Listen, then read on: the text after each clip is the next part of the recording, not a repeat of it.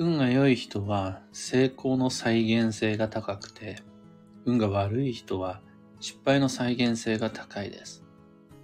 おはようございます。有限会社西企画に等しさです。運をデザインする手帳、有機暦を群馬県富岡市にて制作しています。有機暦の発売は毎年9月9日。お得な先行予約限定セットは5月5日から受付開始。そして現在は表紙デザインを決める総選挙を開催中です。候補の確認と投票先はブログ、ツイッター、インスタグラムにてご確認ください。で、このラジオ、聞く暦では毎朝10分の暦レッスンをお届けしています。今朝は、成功のループから抜け出し、違う。失敗のループから抜け出し、成功ループに入るための暦の運用というテーマでお話を。例えば仕事で失敗をしたとして、その現場の被害、トラブルに対する対処も大切ですが、それ以上に見過ごすことができないのがどうしてそうなってしまったのか。どうして失敗が起こるのか。どうして何かしらの損害が出てしまったのか。この原因の解明と解決が、最終的には大切になるものでしょう。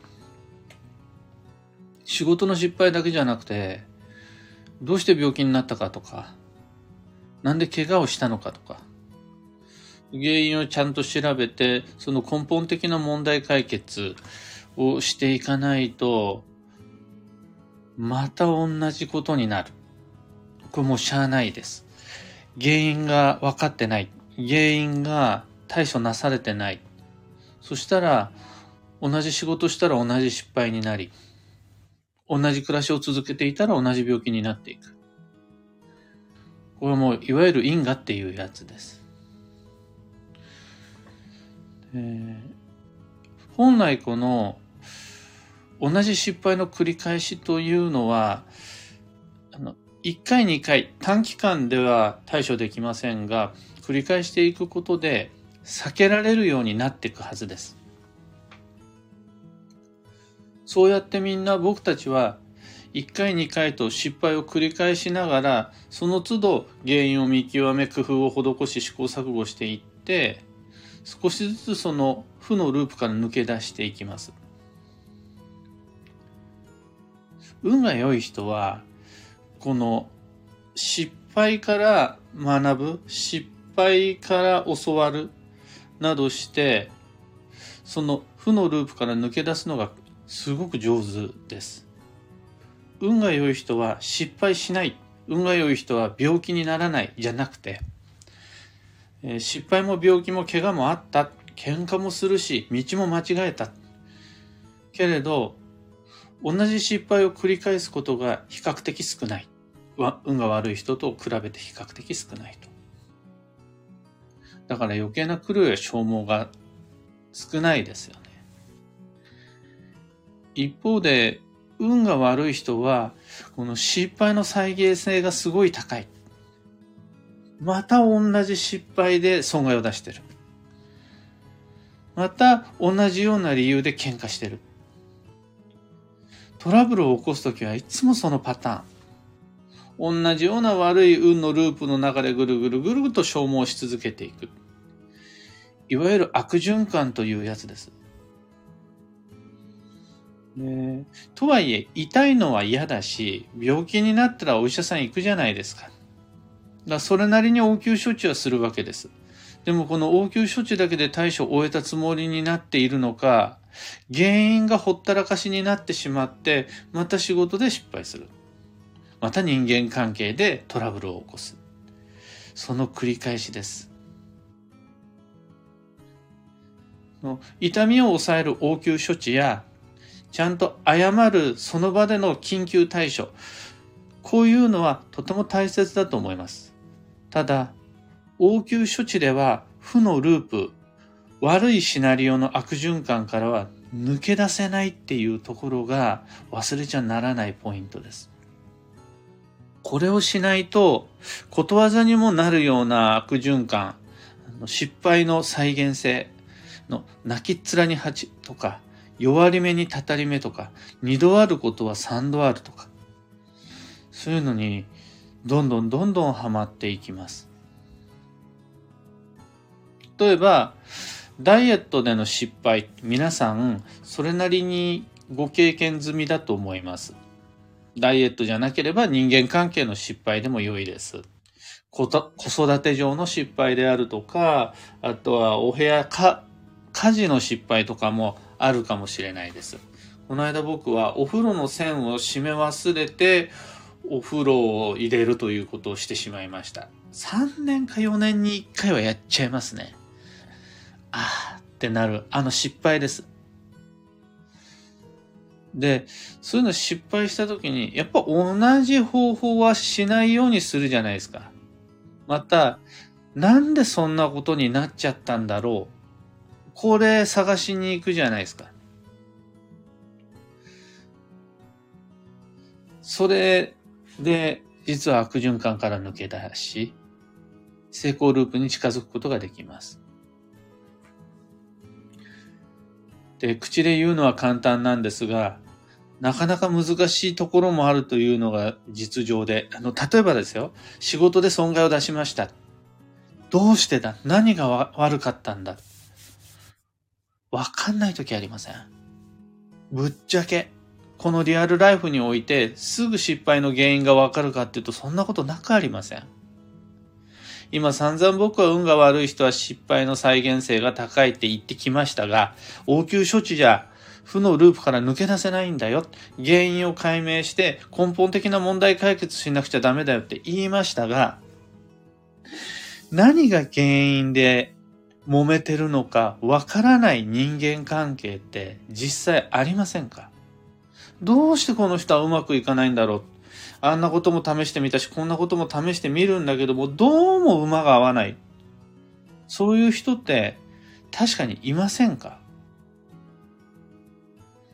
決してこっちとしては表面的な応急処置だけで、その場限りの対処だけで済ませようとしてるわけではないんです。でもまた同じような失敗繰り返しちゃってるから、何が悪いんだろうって原因を探したものの、なかなかこれというものが見つからないことありませんか？そんな時に例えば暦を取り入れてみると、一つ異なる視点、別の方法、アプローチが見つかって、負のループから抜け出せるようになることもあります。暦の知識とは例えば、時期や方位の吉凶、あとは吉日、あとは季節もあるのかもしれないし、土曜っていうやつもいいヒントになります。それらの暦に書いてある運をデザインするための様々な情報を取り入れることで、見つからなかった原因、見落としていたポイントに少しこう光が当たるような時が出てくるはずなんです。まあ、とはいえ、今度はこの暦にばっかりこだわってしまって、暦の中にだけ原因を探すようになっちゃうと、そのこだわりは逆効果なんですが、暦もという感覚で運を取り入れていただけると視野が広がって、の施すことができる対処の幅が広くなるはずなんです。問題が起こった時に、その表面的なその時だけの何が悪かったんだろうを調べるんじゃなくて、その先の流れも読み、その前段階の流れも見て、例えば時期の吉凶、方位の吉凶という、いつもとは異なる視点も持ちながら、広く判断材料を集めてみる。これで、いつもとは違う広い視野と高い視点が手に入って、負のループから抜け出し、成功ループへと入っていきやすくなる。というのが今回のご提案です。今朝のお話はそんなところです。ヒントを見つけてもらえたら配信終了後、いいねのボタンをお願いします。一つ告知にお付き合いください。12ヶ月の恋愛運デザイン2023に関してです。2023年3月24、25、26の金土日に Facebook グループで開催するオンライン講座です。受講には Facebook アカウントが必要になります。先日のプレ配信にて僕たちはどうして出会えないのか。じゃあ、どうしたら出会えるのか。この二つをご紹介しました。レジュメも合わせて Facebook グループ内に貼り付けてあるので、もうアーカイブでの受講をぜひとも受講生の皆様お忘れなく。もちろん疑問や質問も常時受けっています。お申し込みお待ちしています。うんと、そんな12ヶ月の恋愛運デザイン以外にも、東京での月1の鑑定会や、現在行っている表紙デザイン総選挙、あと、暦部、春の体験入部会とか、あと、オンラインサロンなどの詳細リンク、放送内容欄にまとめて貼り付けておきます。気になる方は、配信終了後そちらも見てみてください。さて、今日という一日は2023年3月15日、水曜日。3月は本年度最初の運が動く繁忙期であり、運を動かす1ヶ月です。スケジュール帳に白紙の隙間を見つけたら、そこに遊びでもいい、家事でもいい、お買い物でもいい予定を詰め込んで、繁忙をデザインして基地となります。幸運のレシピはティラミス、クリームのデザートが基地です。えー、ティラミス系だと、じゃあ例えばパンナコッタやマリ、マリトッツォもいいし、今だとイチゴパフェとか、もちろんチョコレートパフェでも OK。あとは、プリンというよりは、プリンアラモードなどが幸運レシピになります。今日のキーワードは余裕、心のゆとりを作る。その心は時間を余らせて基地です。例えば家事や仕事で、まあこれぐらいでできちゃえるだろうなって言って、時間を少なく見積もると失敗します。例えば約束の時間ギリギリを、ね、狙った綱渡りのスケジューリングじゃなくて予定と予定の間にあえてゆとりの5分ゆとりの10分を持たせられると安心です。以上迷った時の目安としてご参考までに。ところで聞く暦ではツイッターにてご意見ご質問募集中です。知りたい占いの知識や今回の配信へのご感想などハッシュタグ聞く暦をつけてのツイートお待ちしています。それでは今日もできることをできるだけ西企画西俊久でした。いってらっしゃい。花さん、おはようございます。漢方花子さん、おはようございます。小川智美さん、おはようございます。タカさん、おはようございます。今日の僕が暮らす街は、朝はちょっと薄曇りで、空の高いところには少し青空が出てるかなという感じ。みんなが暮らす街はピッカピカの晴れっぽいですね。繁忙の春の3月の晴れ、運動かしていきましょう。エヌシャンティさん、おはようございます。アルココさん、おはようございます。ももじりんさん、おはようございます。石川さゆりさん、ココさん、ひでみんさん、エポさん、ちななおさん、かよさん、ブルースさん、おはようございます。アマガエルさん、ともみさん、ゆうさん、おはようございます。ビートさん、マイクさん、おはようございます。もぐこさん、数日前は吉日誕生日でした。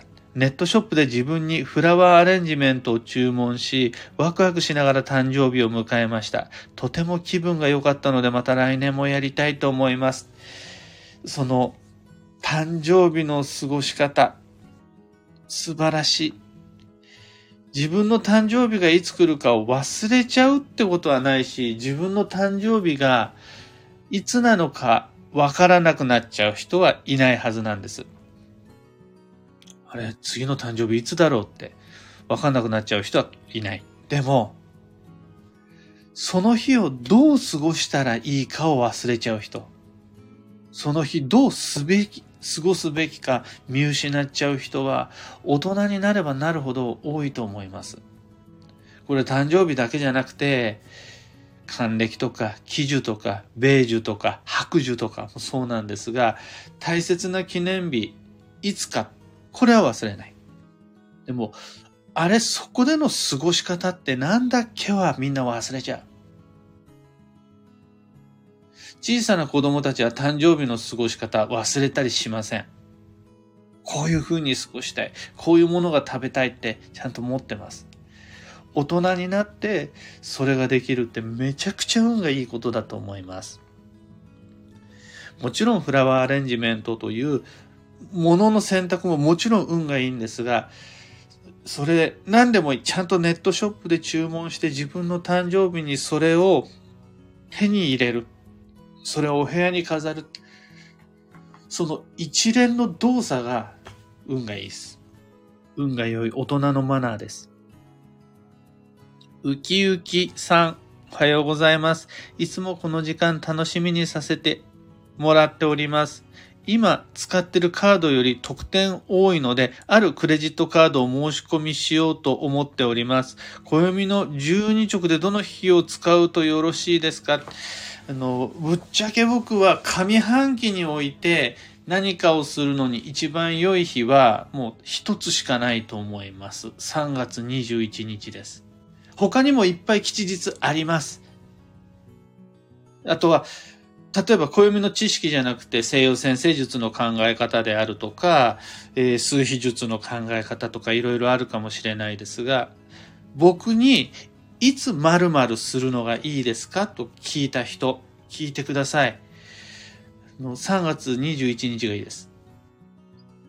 これクレジットカードだけではないです。お財布もそうだし、あとは趣味もそうだし、人間関係に関わる何かしらの連絡もそうだし、いつにしようかなで迷ったら暦の中から3月21日を見つけ出していただくのが良いと思います。モリーさん、おはようございます。繁忙が繁忙を呼んでいる3月真っ只中。今日はたまたま外に出る予定を入れていなかったので、時間にも心にも少しの余白を持てるよう意識して過ごそうと思いました。あ、クレープ食べたい。クレープ。おっしゃる通り、クレープも生クリームを使ったデザートになりますね。予定は入れた方がいいと思うんです。もう何かしらの。ただ、のなんというか、予定と予定の間の余裕、あとはその予定に向かう時間の余裕、あとその予定を終わらせてから少しゆとりがあるっていうスケジューリング。というのが良いと思います。というわけで今日もマイペースに運をデザインして参りましょう。僕も行って参ります。